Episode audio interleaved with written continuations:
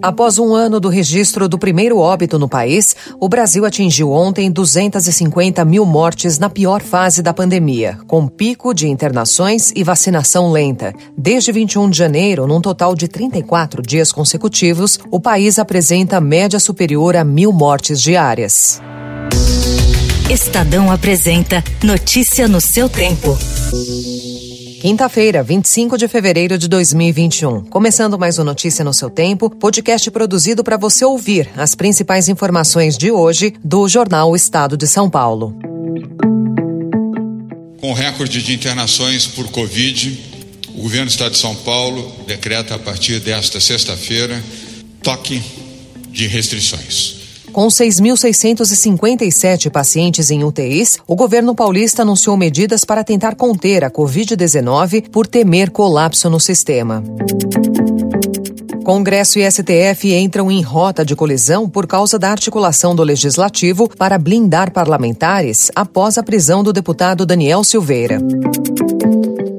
O presidente do Senado, Rodrigo Pacheco, admitiu a possibilidade de fatiar a PEC emergencial e aprovar apenas a autorização para a nova rodada de pagamento de auxílio, deixando os dispositivos de contenção de gastos para depois. Fatiamento da PEC? Não avaliamos isso ainda, né? Mas eventualmente pode ser uma possibilidade. Passaporte da vacina divide União Europeia.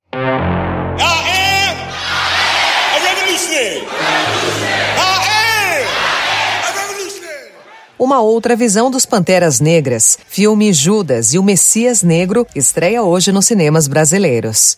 Notícia no seu tempo. As principais notícias do dia no jornal O Estado de São Paulo. Em Metrópole, Doze meses após o registro do primeiro caso da Covid-19, o Brasil superou ontem a marca de 250 mil mortos e vive a pior fase da doença, com um avanço rápido e recorde de óbitos, vacinação lenta e maior necessidade de medidas restritivas para evitar colapso de sistemas de saúde locais. Especialistas afirmam que a pandemia continua sem controle no país, que ainda registrou ontem a maior média móvel de mortes, 1.129.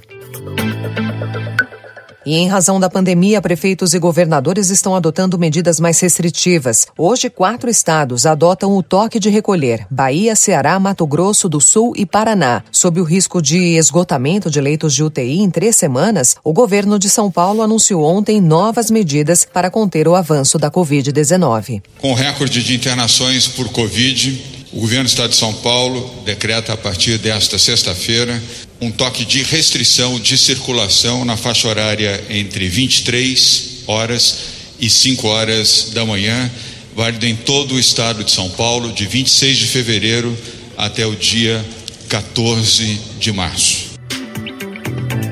Parte das unidades básicas de saúde da cidade de São Paulo tem de lidar com fila e aglomeração de quem busca se cadastrar para a sobra da vacina contra a Covid-19. Para evitar o desperdício no fim do dia, a Prefeitura orientou as UBSs a abrirem cadastro para que idosos com mais de 60 anos e profissionais da saúde, moradores da região, possam receber o imunizante. O problema é que a oferta é muito menor do que a demanda. O Senado aprovou ontem um projeto de lei que prevê que o poder público poderá se responsabilizar pelos efeitos da vacinação, conforme exigido pelas farmacêuticas Pfizer e Janssen para vender doses ao país, medida criticada pelo presidente Jair Bolsonaro. O texto ainda autoriza a compra de imunizantes pela iniciativa privada e agora vai para análise da Câmara antes de ir à sanção presidencial. Em política, a articulação do Congresso para blindar os parlamentares após a prisão do deputado bolsonarista Daniel Silveira colocou a Câmara em rota de colisão com o Supremo Tribunal Federal. Nos bastidores da Corte, a proposta de emenda à Constituição, que reduz o poder dos magistrados de definir como e onde os parlamentares ficam presos em casos de flagrantes, é considerada um absurdo que pode levar à impunidade. Ao Estadão, presidente da Câmara, Arthur Lira, disse que cabe ao parlamento definir um roteiro claro e preciso para o atual vácuo legal sobre o tema. O texto da PEC da blindagem foi construído por determinação de Lira. Em entrevista à Globo News, o líder do governo na Câmara, o deputado Ricardo Barros, admitiu que a PEC tem ligação com o caso Daniel Silveira. Ela é uma reação à forma como o Supremo atuou na é, na prisão do deputado Daniel Silveira. Friamente falando, não tem fundamento para a prisão como ela foi feita. Então, agora, nós, no parlamento, regulamentaremos de forma mais clara como isso deve acontecer se for se houver a necessidade. A quinta turma do Superior Tribunal de Justiça julga na próxima semana mais dois recursos da defesa do senador Flávio Bolsonaro, que, se acolhidos, podem não só anular toda a investigação sobre um esquema de rachadinhas, mas também abrir brecha para uma enxurrada de recursos judiciais de outros acusados ou suspeitos de desvios na Assembleia Legislativa do Rio de Janeiro. O colegiado do STJ anulou anteontem a prova principal da denúncia do MP contra Flávio, a quebra dos sigilos fiscal e bancário. Ontem, no Acre, o presidente Jair Bolsonaro encerrou uma entrevista ao ser perguntado sobre a decisão do STJ. Bom dia a todos. Minha pergunta para o presidente Bolsonaro. Presidente, qual a avaliação que o senhor fez da decisão do STJ ontem de derrubar a quebra dos sigilos fiscais? Acabou a entrevista. Pronto. Obrigado, presidente. Agradecemos a participação de todos. Está encerrado.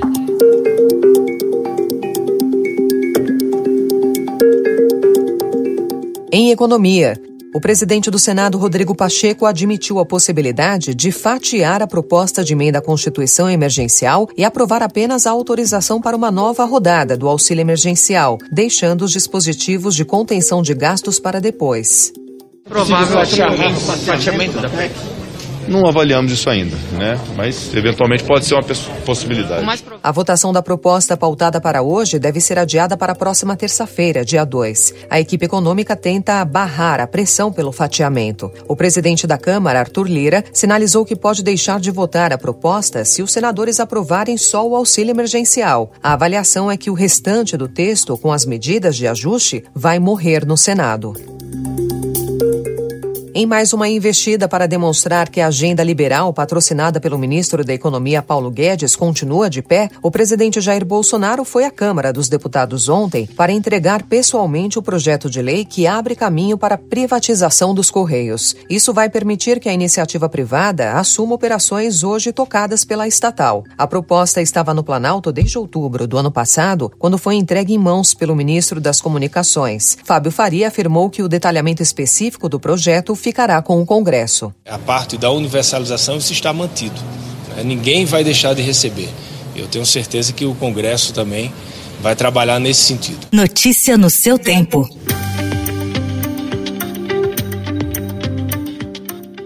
Agora é internacional.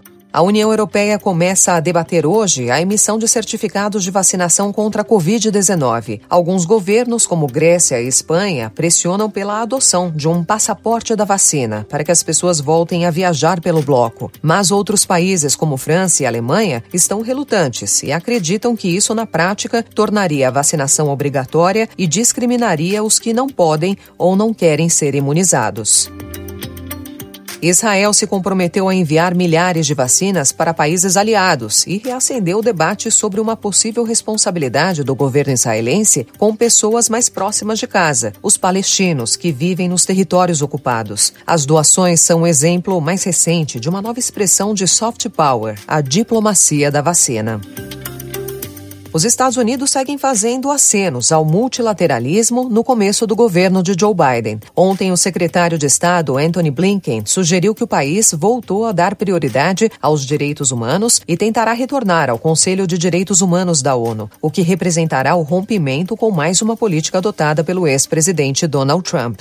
We're determined, uh, once again, uh, to engage in the world, to, uh, to, to, to, show up again, uh, because uh, in the absence of American engagement, in the absence of American leadership, uh, then uh, one of two things happens. either some other country tries to, to take our place and probably does so in a way that doesn't advance the common interests and values of, of the democratic world, or no one does. And then you may well have a vacuum and chaos that fills it before anything good does. Em esportes, Tiger Woods está consciente e passa bem depois da cirurgia que foi submetido por causa do acidente que sofreu na terça-feira em uma estrada da Califórnia, mas convive com duas incógnitas. A primeira é mais simples, ele ainda não sabe quando poderá deixar o hospital. A outra é complexa. Os médicos ainda não têm condições de dizer se as lesões que sofreu na perna direita afetarão ou não a sua carreira. Well, ladies and gentlemen, we did it. We have completed the Australian Open for 2021. Os organizadores do Aberto da Austrália esperavam que a estratégia de segurança adotada oferecesse lições importantes para o mundo esportivo em relação à pandemia do novo coronavírus. Como realizar um evento que atrai multidões sem agravar os riscos à saúde pública? O evento de tênis foi realizado, mas o vírus inevitavelmente fez sua presença ser sentida, direta ou indiretamente. O Aberto da Austrália vivenciou dores de cabeça que são um alerta para o próximo grupo que tentar realizar um grande evento esportivo internacional internacional, que é o caso da Olimpíada de Tóquio. O evento de tênis teve público limitado a 50% da capacidade e, mesmo com os contratempos, foi positivo.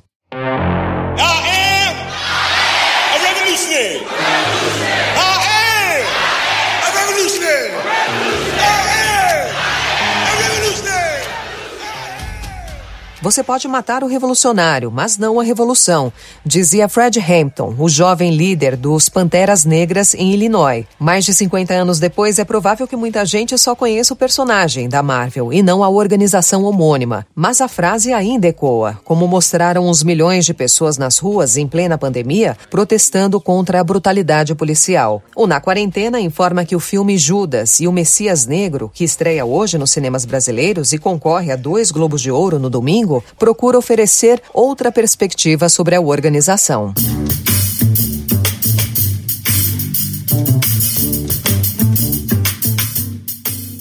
Após mais de um ano longe dos palcos, o Balé da Cidade abre hoje sua temporada 2021. Com Casa e Transe, duas coreografias inéditas e concebidas especialmente para o seu corpo de baile, a companhia retorna ao Teatro Municipal com a expectativa de reencontrar o público para um espetáculo presencial.